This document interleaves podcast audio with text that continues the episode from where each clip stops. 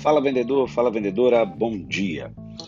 Hoje no episódio do nosso podcast, eu quero tratar com você sobre algumas falas que dizem muito do quanto nós estamos dispostos, enquanto vendedores e vendedoras, enquanto representantes comerciais, a nos atualizar nas atitudes dos profissionais de vendas de hoje.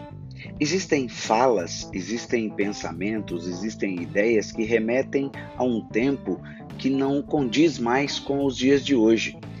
E quando você começa a ouvir determinados vendedores, você acaba percebendo que, poxa, ele, ele ou ela, né, podem é, contextualizar mais para os dias de hoje, pode dar uma atualizada aí no, no, no, pensamento, na forma de enxergar vendas hoje. Vou te dar alguns exemplos, quer ver?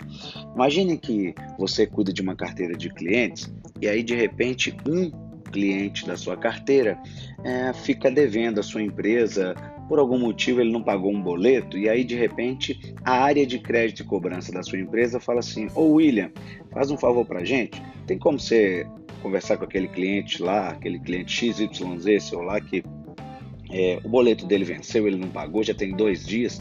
Tem como você fazer um contato lá para gente para ver o que, que, aconteceu? Um cliente tão bom, um cliente que está sempre conosco aí comprando, já está na nossa carteira há mais de dois anos. É possível você fazer isso para nós? Às vezes você escuta de vendedores o seguinte: eu sou pago para vender, eu não sou pago para cobrar.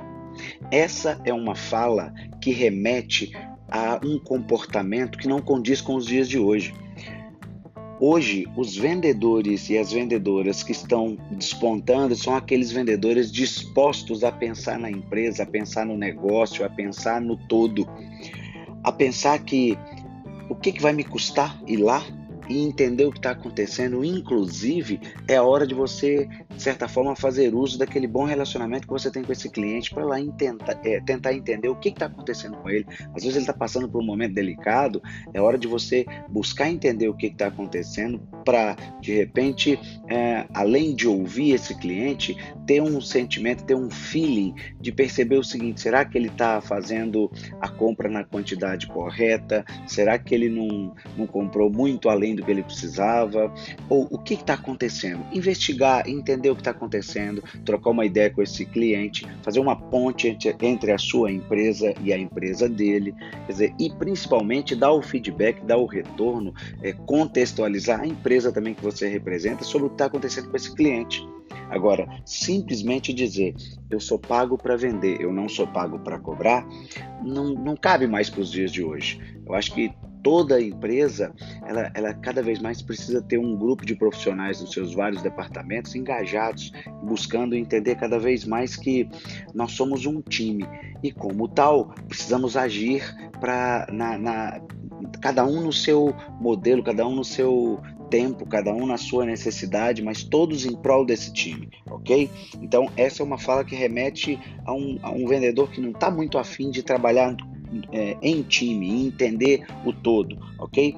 Outra coisa, imagine que você é, ouve da tua liderança falando o seguinte: olha, é, você precisa treinar, você precisa buscar treinamento, você precisa fazer uma leitura, você precisa ler um bom livro, você precisa se atualizar. A gente sabe que as, as empresas investem, na, na medida do possível, nas equipes delas. Agora, eu conheço vendedores que falam o seguinte: se essa empresa quiser que eu participe de um treinamento, ela que pague um treinamento para mim.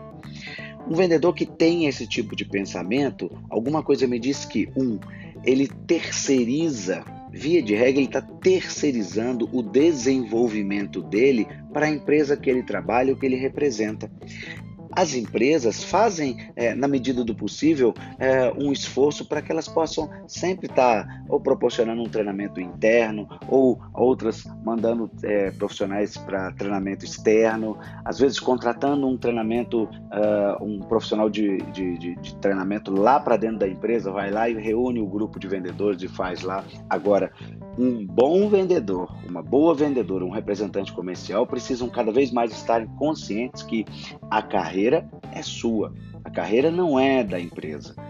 Então, o currículo é seu. já que o currículo é seu, cuide do seu currículo. Você tem que pensar o seguinte: bom, eu vou me atualizar, eu vou me desenvolver, na medida do possível, eu vou fazer o máximo por mim. O que a empresa fizer por mim é lucro. Tá vendo? A, a, a forma de enxergar isso é de, uma é de uma forma onde eu assumo o controle da minha carreira, eu assumo o controle do meu negócio, se for no caso um representante comercial. Eu sou responsável pelo meu desenvolvimento, ok? Então, são falas que a gente precisa repensar, principalmente nos dias de hoje, tá bom? Quer ver uma outra coisa? Às vezes pessoa vai receber uma orientação do, do, da liderança, aí fala assim: oh, meu Deus do céu, mas eu não nasci para ter chefe.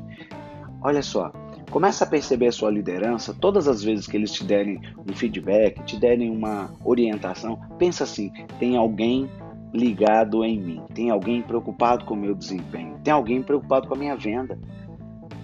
Agora, alguma coisa me diz que você vai precisar de começar a ficar preocupado o dia que, além de você ter um resultado que não está muito legal, a tua liderança começar a desistir de querer te orientar a tua liderança começar a falar assim: olha, engraçado, toda vez que a gente vai orientar o William, o William vem com sete pedras. Toda vez que o vai orientar o William, o William, o William tem 300 mil argumentos para justificar por que, que ele não está fazendo as coisas. A gente não vê na, na fala do William uma fala de alguém que, se dispõe a repensar a forma de trabalhar, alguém que se dispõe a repensar é, esse atendimento, às vezes, com um cliente. Um cliente que reclamou dele, ele nunca está disposto a abrir a guarda e falar assim: poxa, é verdade, talvez eu estou agindo de um jeito que não é muito bacana, que não é muito legal. Então começa a pensar o seguinte: a minha liderança está me orientando, a minha liderança está querendo o meu melhor, entendeu? Então para a gente terminar esse nosso episódio, eu queria que você, representante comercial, você vendedor, vendedora, começasse a refletir sobre as suas falas, sobre a tua forma de enxergar vendas nos dias de hoje. Eu tenho absoluta certeza quando você começar a perceber que você faz parte de um contexto, você faz parte de um contexto na empresa, você faz parte de um contexto na, na vida do teu cliente, na vida da tua empresa, se, for, se você for representante comercial, começa a perceber que é, nem tudo que te falam como crítica é para o teu mal, de jeito nenhum pode ter certeza que muitas das falas que a gente recebe de um cliente, da liderança da gente, são falas que vêm para somar, são falas que vêm para a gente refletir sobre o nosso comportamento. E eu te dou a minha palavra. É muito bom quando a gente começa a rever comportamentos que não cabem mais nos dias de hoje, para que a gente possa ter um relacionamento cada vez melhor tanto na empresa que, em que trabalhamos ou representamos, quanto lá nos clientes que nós atendemos. Legal? Você acabou de ouvir o podcast A Venda Não Pode Parar. Vamos que vamos. Um grande abraço. Tudo de bom.